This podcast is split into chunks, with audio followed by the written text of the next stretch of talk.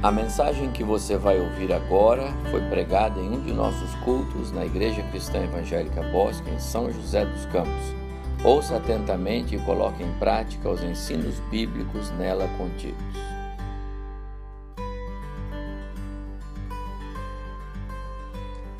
Quero convidar os amados irmãos para nós abrirmos nossa Bíblia na, no livro Juízes.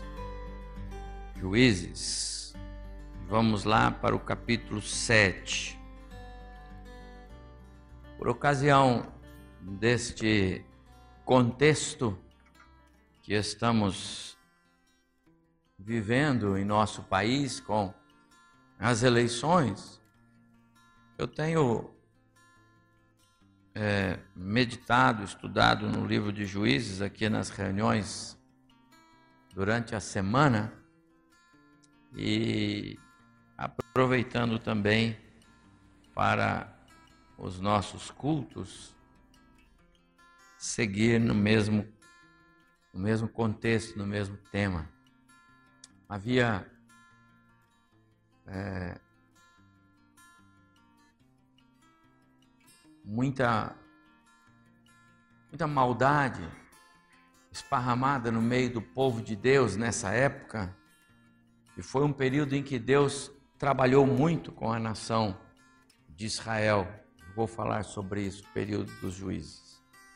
E me parece que nós vivemos um período assim na nossa nação. Há muito muito mal espalhado por aí, abundância de maldade, de iniquidade. E o que eu vejo é que Deus tem também trabalhado com a nossa nação, nos chamado para perto dele, sobretudo para o exercício da vida cristã. E o exercício da vida cristã, ele se alicerça na nossa fé, na nossa capacidade de crer e depender do Senhor e nos submetermos a Ele e compreendermos a maneira como Ele age, os seus planos e propósitos, confiarmos nele, nos voltarmos para Ele, entregarmos as nossas lutas para Ele, compreendermos bem que Deus é nosso é nosso aliado, Ele não é inimigo. Deus está do nosso lado, Ele quer a nossa vitória. E às vezes nós brigamos contra Deus e não com Deus contra as nossas lutas. Às vezes nós erramos em identificar onde está o inimigo. Eu entendo um pouco que, para mim, esta narrativa do capítulo 7 pode nos ajudar é, aqui. Eu vou ler, mas eu não vou ler só os versos 1 e 2, não. Eu vou ler um pouco mais para nossa compreensão. Eu quero ler, em princípio, a até o verso 22. Vamos ler 7. Eu vou ler capítulo 7. Peço que você acompanhe Juízes capítulo 7, a partir do verso 1. Então Jerubaal, que é Gideão, se levantou de madrugada e todo o povo que com ele estava e se acamparam junto à fonte de Arode, de maneira que o arraial dos midianitas lhe ficava para o norte, no vale, defronte do outeiro de Moré. Disse o Senhor a Gideão: É demais o povo que está contigo, para eu dar os midianitas em sua mão, a fim de que Israel não se glorie contra mim, dizendo: A minha própria mão me livrou. Apregou-a, pois, aos ouvidos do povo, dizendo: Quem for tímido e medroso, volte e retire-se da região montanhosa de Gileade. Então voltaram do povo vinte e dois mil e dez mil ficaram, portanto eram trinta e dois mil que saíram com Gideão no início. Verso 4: Disse mais o Senhor a Gideão, ainda povo demais, faze-os descer as águas, e ali os provarei. Aquele de quem eu te disser, este irá contigo, este contigo irá. Porém, todo aquele de quem eu te disser, este não irá contigo, esse não irá. Fez Gideão descer os homens às águas, então o Senhor lhes disse: Todo que lamber as águas como a língua, como faz o cão, esse porás à parte, como também a todo aquele que se abaixar de joelhos a beber.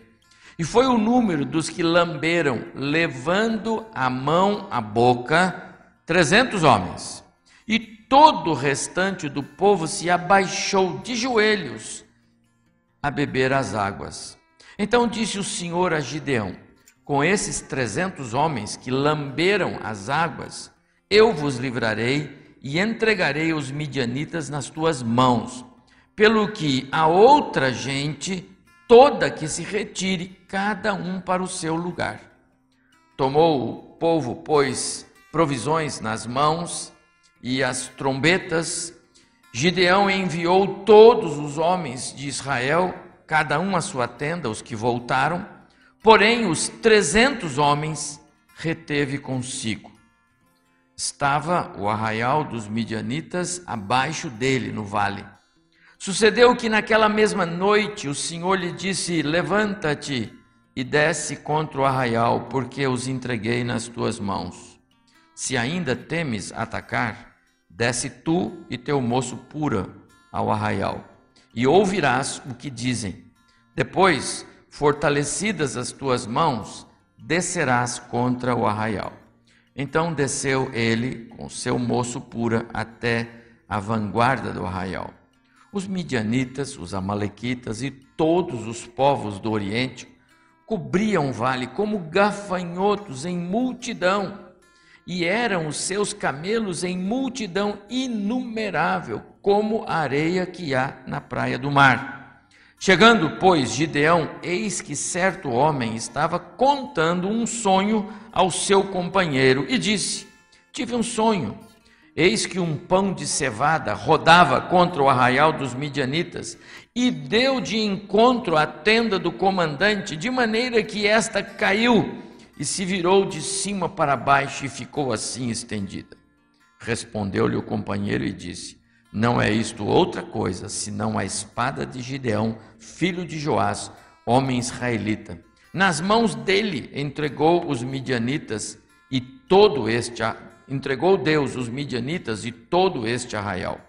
Tendo ouvido Gideão contar este sonho e o seu significado, adorou e disse e tornou perdão ao arraial de Israel e disse: Levantai-vos, porque o Senhor entregou o arraial dos midianitas nas vossas mãos. Então repartiu os trezentos homens em três companhias e deu-lhes a cada um em suas mãos trombetas e cântaros vazios com tochas neles. E disse-lhes: Olhai para mim e fazei como eu desfizer. Chegando eu às imediações do arraial, como fizer eu, assim fareis.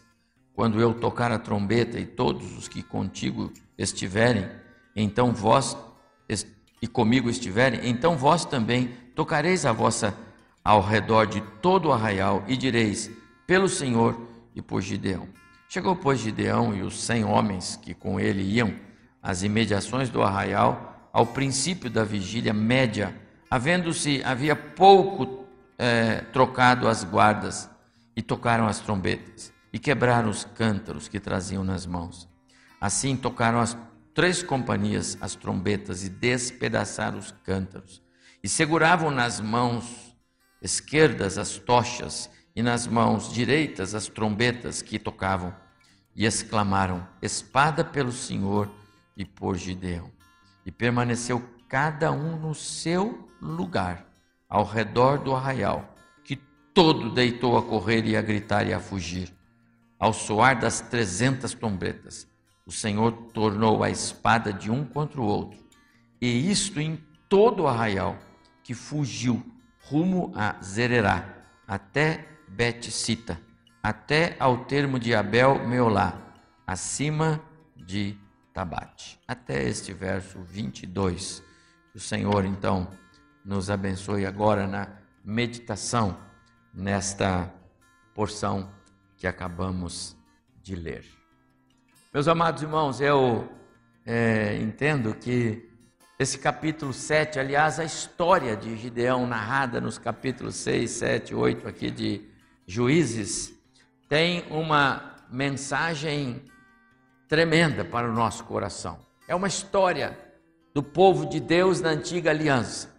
Mas é uma história que tem uma mensagem tão forte, tão poderosa, que é impossível a gente permanecer no mesmo lugar depois de ouvir esta reflexão ou conhecer a mensagem que emana desse texto. Isso não é uma história para nós contarmos para as crianças saberem que Gideão fez assim. Esta é, é uma, um, um, este é um registro histórico de um acontecimento que tem que impactar a nossa vida e não pode nos deixar no mesmo lugar. Ou nós seremos melhores crentes, exercendo uma fé que faz diferença ou com certeza nós caminharemos para trás. Impossível permanecer no mesmo lugar, conhecendo a história de Gideão. O contexto desta história é de alguém que se submeteu, que se, que, que se propôs a obedecer e de fato fez. Alguém em cuja vida o Senhor, Deus do céu, é, foi pleno. E isso faz toda a diferença nesse nosso, é, nessa nossa palavra hoje à noite. É, é fato que Gideão, e se nós tivéssemos tempo de ler outras partes do, dos capítulos 6, principalmente, é fato que Gideão ele teve uma reação humana quando o Senhor o chama, e isso está no capítulo 6, nós não lemos. Quando o Senhor o chama e diz que ele escolheu ele para ser o libertador de Israel das mãos dos inimigos, a primeira coisa que ele diz é que ele não tem como fazer isso. Ele é humano, como nós somos humanos e estamos dizendo para o Senhor o tempo todo: Senhor, não eu, outro. Essa tarefa não é para mim, manda outro. E Gideão teve a mesma reação ao dizer: Ah, Senhor meu, com que eu vou livrar Israel? Minha família é a mais pobre em Manassés, e eu o menor na casa de meu pai. Eu sou um colhedor de trigo. Aliás, ele estava colhendo trigo e escondendo em algumas, é, algumas covas que eles faziam, porque Israel estava numa situação tão deplorável, tão entregue nas mãos dos inimigos, que tudo que eles colhiam e tudo que eles criavam, os inimigos vinham e pegavam. Para se é, precaver, eles escondiam. E é isso que estava fazendo Gideão no momento em que o anjo do Senhor, e aqui alguns é, afirmam pelo fato de nós termos uma referência a anjo do Senhor com letra maiúscula, que é uma aparição do Cristo pré-encarnado, ou seja, o Cristo antes da sua encarnação, a Gideão se apresentando para ele e falando a ele aquilo que Deus iria fazer a partir da sua instrumentalidade, ou seja, a partir da vida de Gideão. Ele se posiciona como é normal da nossa incredulidade, da nossa dúvida, da nossa inquietação. Mas aqui entra uma uma reflexão que é pertinente. A, a Bíblia nos afirma que quando nós sabemos que devemos fazer as coisas certas e não fazemos, nisto estamos pecando. Portanto, havia um chamado, havia uma necessidade, havia uma vocação, Deus através daquela manifestação do anjo, diz para ele que veio falar com ele e que ele é a pessoa. Quer dizer que se ele se omite ali, e é o que muitas vezes nós fazemos diante das diversas circunstâncias que enfrentamos, nisto nós também estamos pecando. E esse foi o diferencial na vida desse homem chamado Gideão. não obstante a sua dúvida, o seu medo, a sua insegurança, ele fez questão de dizer: Eu sou o menor, a casa de meus pais também é a menor, eu não sou homem de guerra, eu sou um lavrador. Mas o Senhor vai dizer para ele que ele deve ir. E ele vai fazer algo tremendamente importante. Ele vai certificar-se de que Deus está realmente falando aquilo com ele. Ele vai certificar-se de que é o Senhor que está falando. Mas ele vai certificar-se porque ele não quer desobedecer. Eu quero, antes de continuar aplicando o texto, eu quero lembrar e só equalizar as informações, quem é esse Gideão que aparece aqui neste capítulo 6, 7, 8 de, do livro de Juízes. O livro de Juízes cobre um período da história do povo de Deus, logo depois que eles entram na terra com Josué, tomando a posse da terra, derrubando as muralhas de Jericó, tomando as cidades que aparecem. É, eles ocupam a terra, Josué morre e entra um período sem governo. Não há rei naquela época ainda. O rei vai aparecer lá com Samuel, quando ele chega já próximo do ano 1000 antes de Cristo. Mas eles estão ainda no ano 1380, 1400, conforme eu coloquei aí. E esse período até o ano 1000 antes de Cristo, um período de quase 400 anos, é o período chamado dos juízes no tempo da história do povo de Deus. Os juízes, eles eram homens e tivemos o caso de mulheres, Débora apareceu nessa história aí, e para é, é, eram pessoas que Deus levantava para para guiar o povo, para dirigir o povo, para julgar o povo, para trazer o povo de volta. Quando eles entraram na terra, Deus deu uma porção de ordens para eles, inclusive que deveriam tirar os, os estranhos da terra. Mas sabe como é que é? Eles gostaram de conviver com os estranhos, gostaram das práticas dos estranhos, gostaram dos deuses dos estranhos, gostaram de andar nos caminhos que os estranhos andavam também. Aqueles que não conheciam Deus, que não foram guiados por Deus pelo deserto afora, que não conheciam os favores de Deus, o poder de Deus, a misericórdia de Deus, essas pessoas estavam na terra. E Deus disse: tirem essas pessoas. E Deus capacitou o seu povo para isso.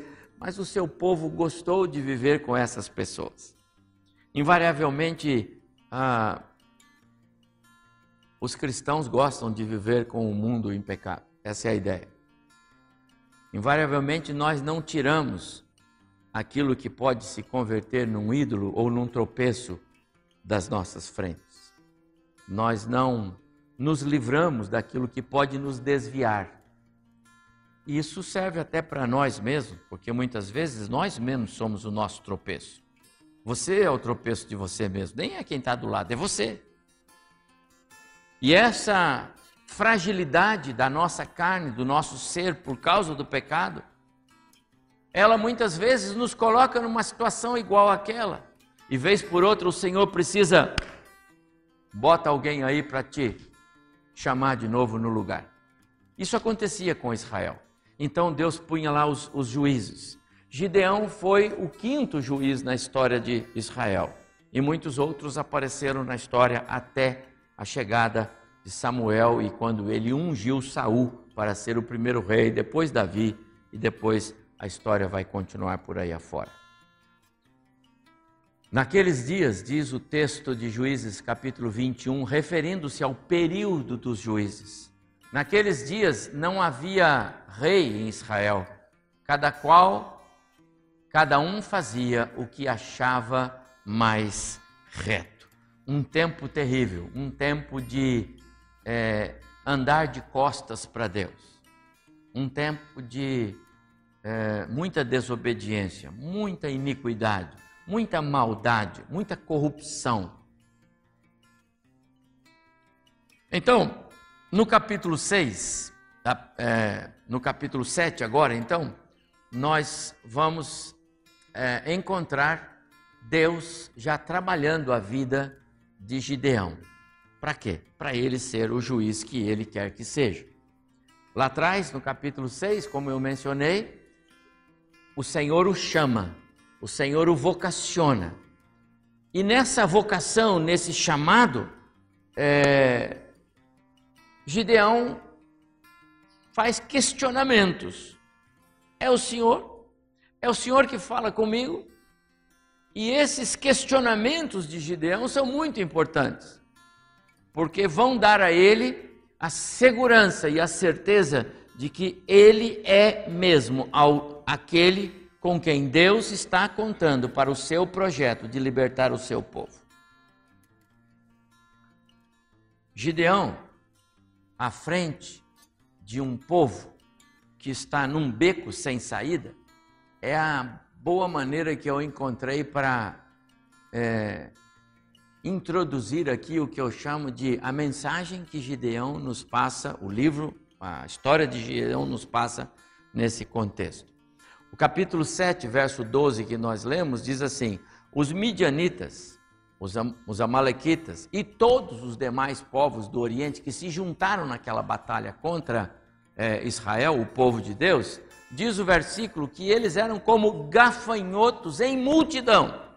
Então eram muitos, havia uma quantidade enorme. Quando nós lemos o capítulo 8, versículo 10, nós lemos lá que sobraram, depois desta batalha, 15 mil homens em pé, ou seja, os que não foram mortos na batalha que o Senhor liderou a favor do seu povo. E diz ainda o verso 10 que 120 mil caíram, morreram. Ora, se você somar 120 que morreram com 15 que ficaram ainda vivos, você percebe que eles eram em número próximo a 135 mil soldados.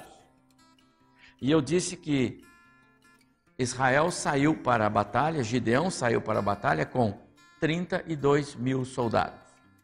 Então já era uma, uma conta é, que não fecha, porque 30 mil para 135 significava que cada soldado ao lado de Gideão teria que lutar contra quatro soldados inimigos.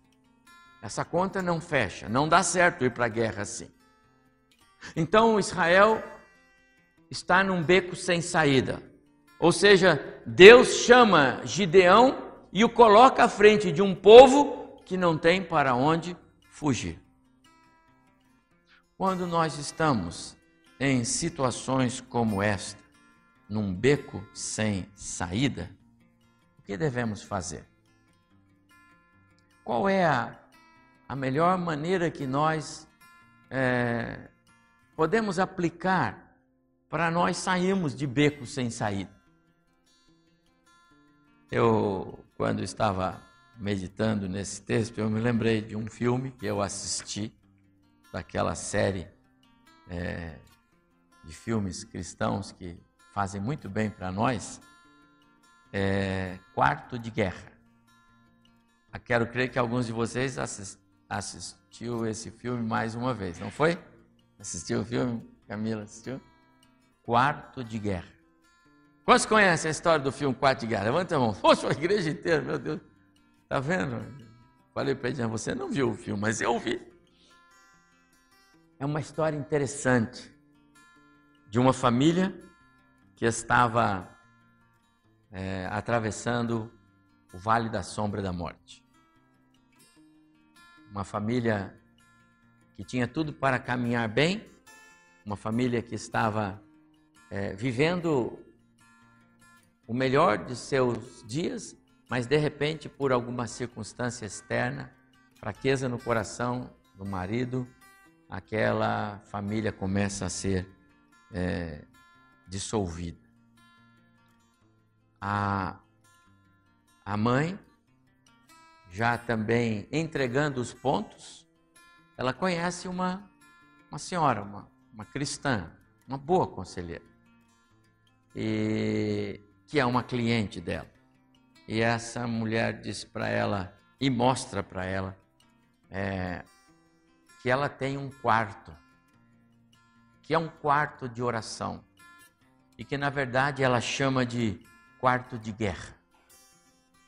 E ela diz: aqui Deus me dá as vitórias, aqui eu travo as minhas lutas, aqui eu enfrento os meus inimigos, aqui o Senhor me faz conhecê-los, aqui o Senhor me conduz em triunfo. E então, aquela mãe, aquela esposa, vivendo a aflição dos seus dias e vendo a sua família se dissolver, ela passa a ser assídua no seu closet, o seu quarto de guerra. Era nada mais do que um quarto de oração, bem pequenininho. Mal cabia um deles sentado. Mas ela escrevia nas paredes as, as suas orações. E ali ela lia a palavra. E ali ela falava com Deus. E vocês todos já assistiram o filme, sabem disso.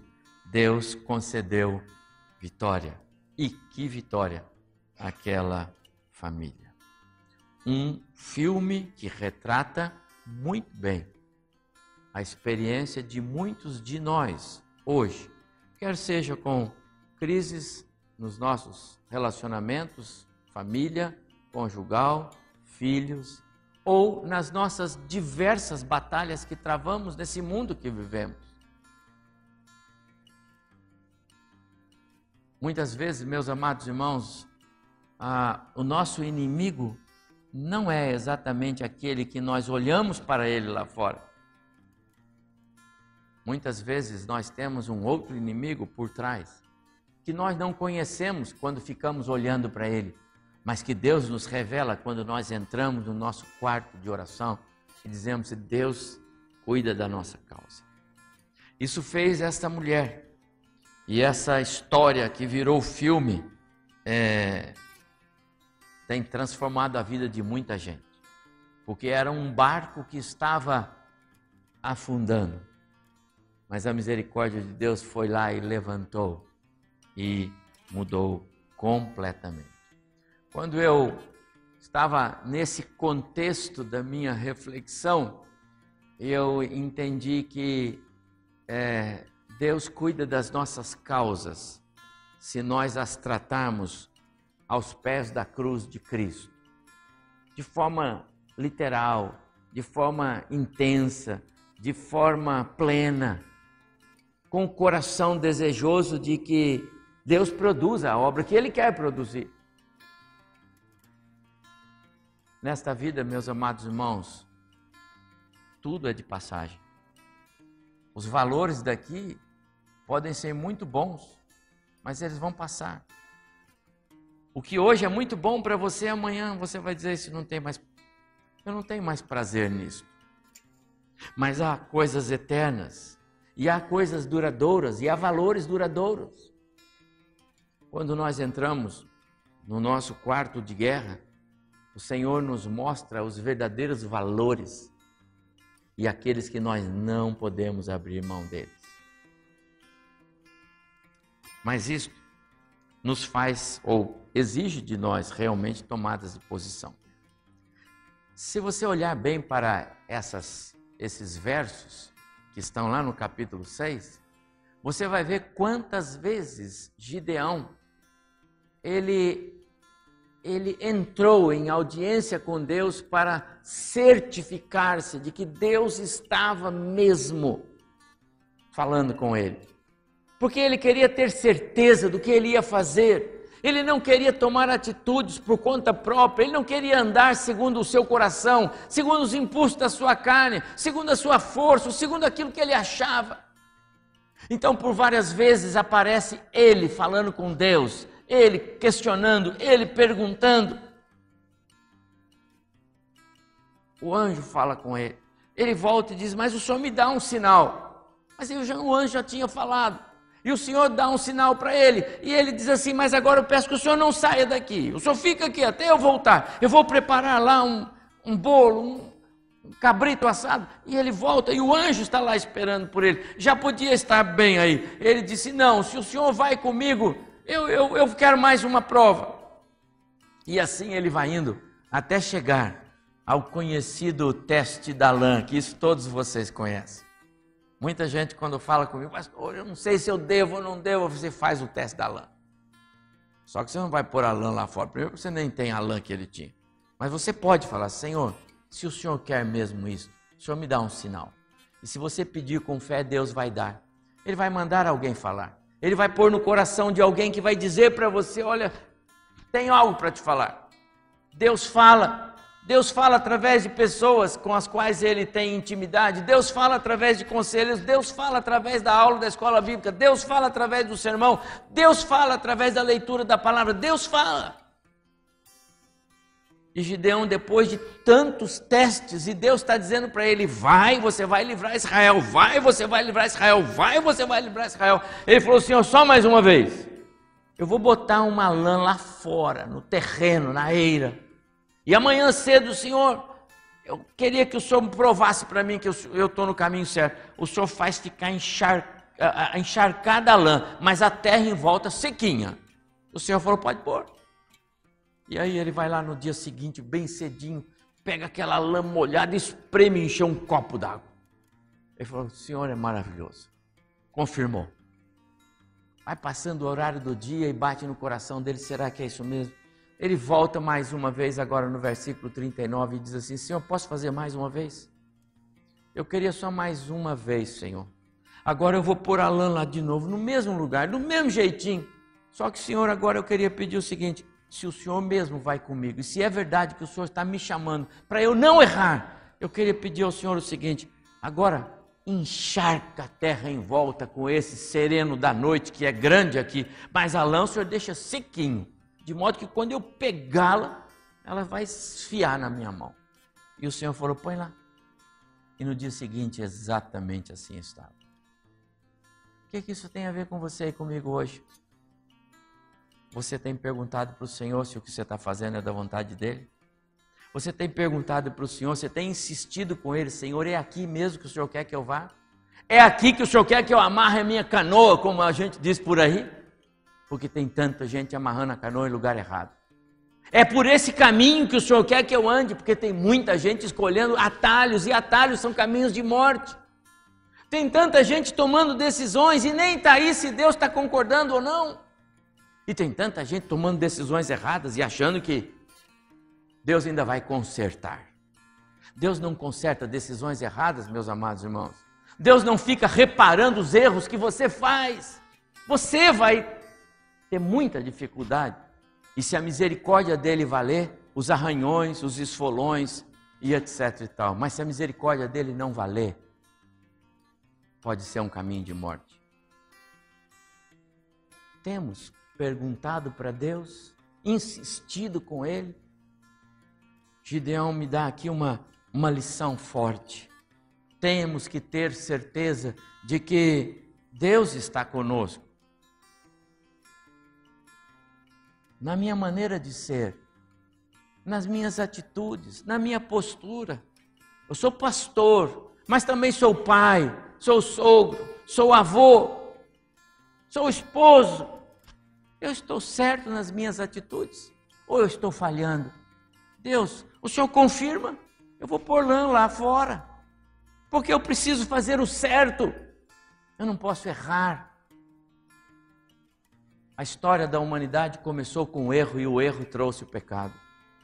Se você sabe o que tem que fazer e não faz o bem, nisto está pecando.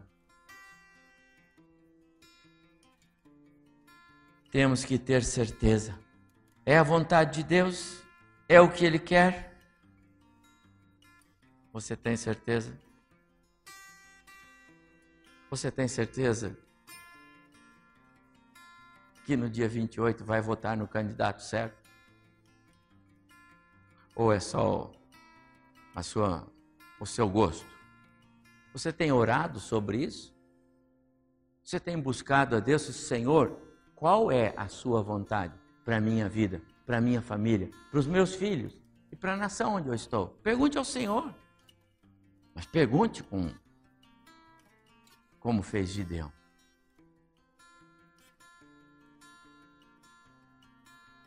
Então se virou o Senhor para Gideão e disse: Vá com toda a sua força e livre o povo de Israel dos midianitas. Sou eu quem está mandando que você vá. Amados irmãos, outra coisa. A sua batalha não é sua.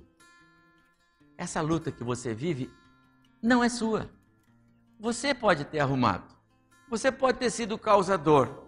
Mas eu tenho que dizer para você, invariavelmente, as nossas batalhas, elas têm uma elas têm um aspecto espiritual. O crente sempre estará sendo rondado por aquele personagem que Pedro escreve, não é? Como um leão procurando quem possa devorar, ainda que derrotado, ainda que já condenado, ainda que já sentenciado, ele ainda assusta, e ele ainda intimida, e ele ainda nos derruba. Então, Deus é o seu aliado, Deus é o seu escudo, Deus é a sua fortaleza, Deus é aquele que tem que ir à frente. E antes que você pense que Ele está indiferente a você, esses textos todos mostram que Ele é um Deus de guerra, Ele é um Deus de luta. O nosso Deus é um Deus guerreiro. O nosso Deus é um Deus que está à frente da peleja, é dele a peleja. O nosso Deus é um Deus que diz para você o seguinte: fique parado, não precisa fazer nada. A peleja não é de vocês, é de Deus. Eu gosto desse texto, isso é lá de Josafá. Eu estou referindo Ezequiel, a terceira verso de 2 Crônicas 20, 15. Uma outra situação que o povo de Deus estava acuado, inimigos para todo lado. E o Senhor Deus mandou Josafá, põe o povo, os guerreiros em, em posição de guerra. Ponha eles aí. Mas não deixe eles mexerem nem um músculo. Sabe por quê? Porque eu sou o Deus que vou lutar por vocês. Eu sou o Deus que vou à frente. Eu sou o Deus que vou vencer. Nosso Deus é Deus de guerra. Nosso Deus é Deus de luta. Pois o Senhor está com você para lutar ao seu lado e salvá-lo do inimigo. É ele que vai lutar. Sabe por quê, meus amados irmãos? Porque o inimigo não é aquele que muitas vezes parece ser. O que pega a mão a arma, o que vem sobre você, o que avilta você, o que afronta você, o que ofende você, o que machuca você. Esse é só o intermediário. Esse é só o mandado. A origem está para trás. Gideão parece que entendeu tudo isso ao aproximar-se de Deus e, e entender que Deus falava com ele. Então, eu quero é, seguir para o último slide da minha pregação hoje e dizer para você que Gideão nos transmite alguns segredos de uma fé que não falha. Alguns segredos para você exercer a fé, mesmo quando você estiver num beco sem saída. Mesmo quando você achar que todas as coisas já não tem mais jeito. Pois tem uma fé que não falha. E Gideão nos ensina a colocarmos essa fé em prática. Quero dizer a você que eu aprendo com Gideão que nós precisamos ter disposição para obedecer, porque aflições são próprias deste mundo. Não são? Fazem parte. Gideão não foi o primeiro juiz, ele foi o quinto.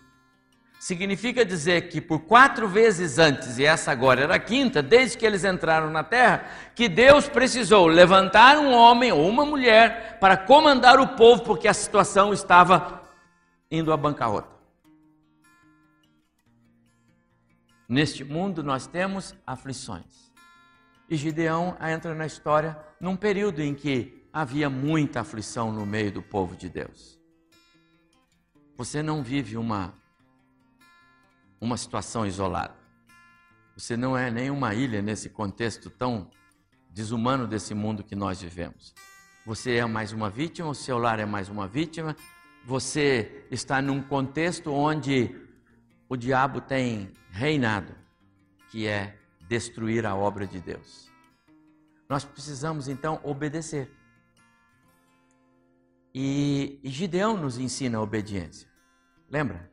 Quando o Senhor aparece a ele, ele diz: Mas eu sou o menor. E a casa de meu pai também, mais pobre. Então, não tem como. Mas o Senhor diz: Mas você vai. E nós temos conhecimento da história, e por isso eu li o capítulo 7, que ele foi. Então ele obedeceu. Amado irmão, a vitória começa quando há obediência no coração do crente. O triunfo vem quando a primeira coisa é obedecer. E obedecer significa renunciar você mesmo, renunciar os sentimentos de perda, renunciar às suas vontades, os seus desejos, os seus prazeres, renunciar os seus, os seus conceitos. Porque nós somos humanos, pecadores, o nosso coração nos engana. E como engana? Deus é o único que não erra no que faz. E ele não erra conosco. Ele não fica fazendo experiências aí na vida familiar de vocês. Vamos ver se vai dar certo aqui, um casal ali. Deus não faz isso. Se alguma coisa não está dando certo, não é culpa de Deus. Nós, então, nos submetemos a Ele e Ele vai consertar. Mas precisa de obediência. Mas precisa ser uma obediência é, é, de maneira plena, mesmo contra a esperança. Senhor, mas o inimigo lá tem 135 mil homens e nós somos 32. Não diz o capítulo 7 que nós lemos que Gideão questionou Deus. Diz apenas que Gideão saiu com seu exército e foram se acampar próximo aonde iria acontecer a batalha. E Gideão sai com 32 mil homens para lutar contra um exército de 135. Isso é obediência. Disposição para obedecer, mesmo diante das muitas aflições, porque as aflições são próprias deste mundo e a obediência faz parte de um segredo de uma fé que não falha. Mas há mais. Nós temos que ter uma submissão incondicional porque Deus é Deus de propósitos, de planos, de estratégias. E as estratégias dele são perfeitas. E mais uma vez, Gideão nos ensina. Porque o Senhor diz para ele assim: Gideão, muito joia que você arrumou 32 mil homens, mas tem muita gente aí. E essa turma não vai fazer diferença nenhuma. Primeiro, porque quem vai dar a vitória sou eu. Está escrito aqui, nós lemos isso. E se eles vão com 32 mil, vocês podem achar que vocês conseguiram. Sabe aquela história? Quem estava na minha aula hoje pela manhã, você pode achar que você conseguiu alguma coisa. Então, para que isso não aconteça e você pensar que você conseguiu alguma coisa, porque você é muito bom para conseguir alguma coisa, ou porque você tem alguma capacidade para conseguir alguma coisa, pode mandar embora. Os que são fracos, os que estão com medo, manda embora. Pode diz para voltar. Nós não precisamos deles. E nada, nada, voltaram 20 mil, ficando apenas 10 mil é, soldados.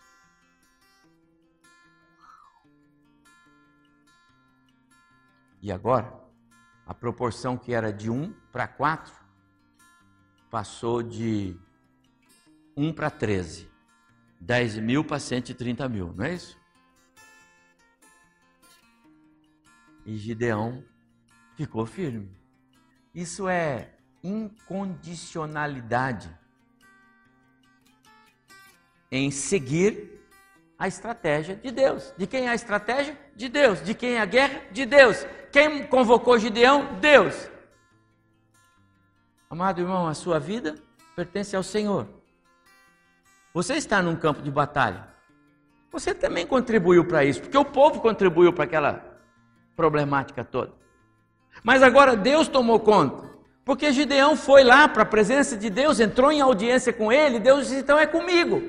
Então manda embora. Vai sim. Agora não é mais um, um israelita para é, é, para quatro. Agora é um israelita para três inimigos. Gideão dá uma coçadinha na cabeça e embora. E o Senhor disse para ele: Gideão, mas muito boa essa sua incondicionalidade de crer, mas ainda tem muita gente aí. Desce as águas. E nós vamos fazer mais um teste lá. E você ainda vai ter que mandar embora mais alguns. E aí entra o teste da água, daqueles que se ajoelham e desapercebidamente, sem se preocupar se inimigos estão, abaixam a beber a água sem nenhuma preocupação. Mas há aqueles que levam, levam a mão como se tivessem atentos. Deus disse: esses você separa. E ao final da peneira de Deus, 300 ficaram em pé. E Deus diz: manda 9.700 embora, Gideão. Gideão incondicionalmente obedece ao Senhor. Você pode imaginar que cena é essa? Nós saímos para a guerra com 32 mil homens e agora nós somos 300 homens. E os inimigos continuam sendo 135 mil. Amado irmão, qual é a sua batalha? Será mais difícil do que essa? Agora, 300 para 135 mil é alguma coisa como que um soldado israelita para 450 soldados inimigos. Isso não é humano. Isso não tem lógica. Deus não está certo no que está fazendo. Mas Gideão incondicionalmente crê. Ele crê que Deus vai fazer alguma coisa. Ele crê que Deus vai operar um milagre. Ele crê no sobrenatural de Deus, amado irmão. Ou você crê no sobrenatural de Deus, ou você está fora de uma caminhada de fé. E quanto mais difícil, mais impossível e mais é, negativa possa ser a sua história, não será mais do que essa. Porque não existe guerra onde cada um tem que enfrentar 500 adversários. Não é guerra. Mas Gideão lá está para nos dar exemplo de que a fé ela pode mover montanhas de fato, como a Bíblia assegura. E então, Gideão nos ensina a certificar, nos certificarmos de que conhecemos o nosso inimigo. Deus vai promover um, um contexto para Gideão. E ele vai conhecer aquele seu inimigo e vai conhecer o caminho da vitória. E por que eu estou dizendo isso, meus amados irmãos? Porque muitas vezes nós lutamos contra o inimigo errado. Muitas vezes nós enfrentamos ou fazemos frente Há pessoas que chamamos de inimigos, mas eles não são. Muitas vezes, filhos entram em guerra contra os pais, mas os pais não são inimigos, eles amam os filhos. E se ele está dizendo não faça isso, não faça aquilo, é porque ele ama. Muitas vezes, esposos, cônjuges, por favor, né? cônjuges entram em conflito, mas eles não são inimigos. Meus amados irmãos, o nosso inimigo muitas vezes é o pecado que habita em nós, e outras vezes é o próprio Satanás. E nós estamos travando brigas com pessoas erradas. Por isso você não resolve o problema das suas batalhas no confronto. Você resolve o problema das suas batalhas quando você tem o seu próprio quarto de guerra. Ali você resolve os seus problemas. É ali que você encontra vitórias. É ali que você o triunfo vem. É ali que a estratégia de Deus aparece. É ali que o plano de Deus se revela. É ali que o inimigo é desmascarado. No quarto de guerra. Ou no seu quarto de oração. Eu só quis usar a figura do livro. Você tem um? Precisa ter. O crente precisa ter. E se você está caminhando pelo vale da sombra da morte, se de repente você está caminhando num contexto parecido com aquele que caminhava Gideão com o seu povo, você precisa ter um quarto desse. Você não pode continuar lutando contra alguém que talvez não seja o seu inimigo. O nosso inimigo, o verdadeiro inimigo do crente, que quer desconstruir a obra de Deus, que quer desconstruir a família, e Ele é o Criador, Deus é o Criador da família, e o diabo quer destruir a família. Você está de que lado? Se você tem o seu próprio quarto, se você tem o seu próprio reduto de oração, Deus vai revelar você. E Deus vai cerrar fileiras com você. É dele a guerra, é dele a batalha. Ele é o Deus de luta, ele é o Deus de guerra, ele é o Deus guerreiro. Então, se você deixar, ele toma conta da sua causa. E ele vai lutar para você. Mas você tem posto isso nas mãos dele? Ou você tem deixado que, deixa como está, porque esse não é um problema meu? Não foi isso que Gideão fez. Não foi isso que aquela senhora fez. Ela entrou numa esfera para poder abençoar uma vida. De que lado nós estamos? Qual tem sido a nossa postura diante desse mundo cruel, terrível no qual nós vivemos hoje? Então Gideão, ele fez exatamente o que o Senhor fez, mandou fazer. Ele pegou os 300, deu na mão deles um, um jarro vazio e tinha uma tocha. Isso é equipamento de, de, de guerra agora? Né? Isso é instrumento para ir para a guerra?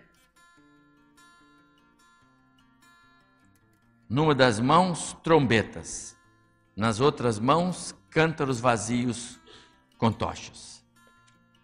300 homens contra 135 mil. Camarada armado até os dentes. E os 300 homens de Gideão com tocha e cântaro. E, e tocha, cântaro e, e trombetas. Esse é instrumento de guerra, meu amado irmão. Se quem duvida do poder da sua fé dizer para você, mas você vai enfrentar um inimigo desse com essa com essa ideia, de onde, de onde veio isso aí? Não, Deus pôs no meu coração, mãe, então Deus deve estar variando, porque não é possível. Aí você lê, então eu vou ler Juízes capítulo 7 para você. E eu vou mostrar para você o que é que Deus faz. O meu Deus faz isso. Ele fez e ele vai fazer.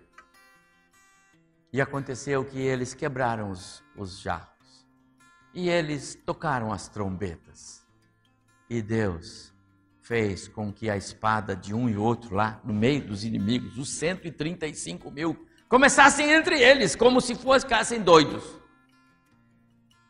De maneira que o povo de Deus perseguiu os seus inimigos e eles fugiram, fugiram, fugiram. Gideão foi atrás.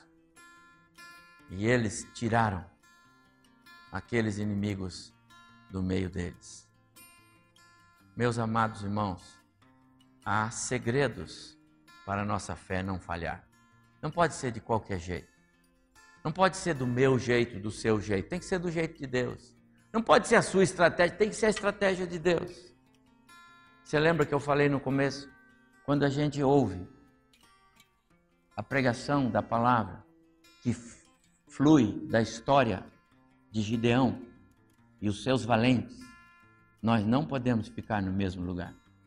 Porque se você estiver disposto a mexer as, o seu ser, suas pernas, os seus braços, a sua atitude, se curvar diante de Deus, então você vai estar entrando no seu quarto de batalha e o Senhor será o seu aliado. Se você ficar onde estiver, e se você for indiferente à mensagem do Senhor, você está como o povo de Deus. Endureceu o coração e permaneceu onde estava. Anda para trás. Impossível ficar onde estamos. Impossível permanecer no mesmo lugar. Impossível não passar para o lado de Deus se o Espírito Santo de Deus habita em nós. Qual será a nossa posição? Disposição para obedecer? Submissão incondicional? Certificar-nos de que conhecemos bem que a causa de tudo isso é pecado, a causa da nossa é, tristeza e desgraça é o inimigo, é Satanás. Tomamos uma decisão de termos o nosso próprio quarto de guerra. O que vamos fazer? Eu quero desafiar você hoje a realmente caminhar com os de Deus.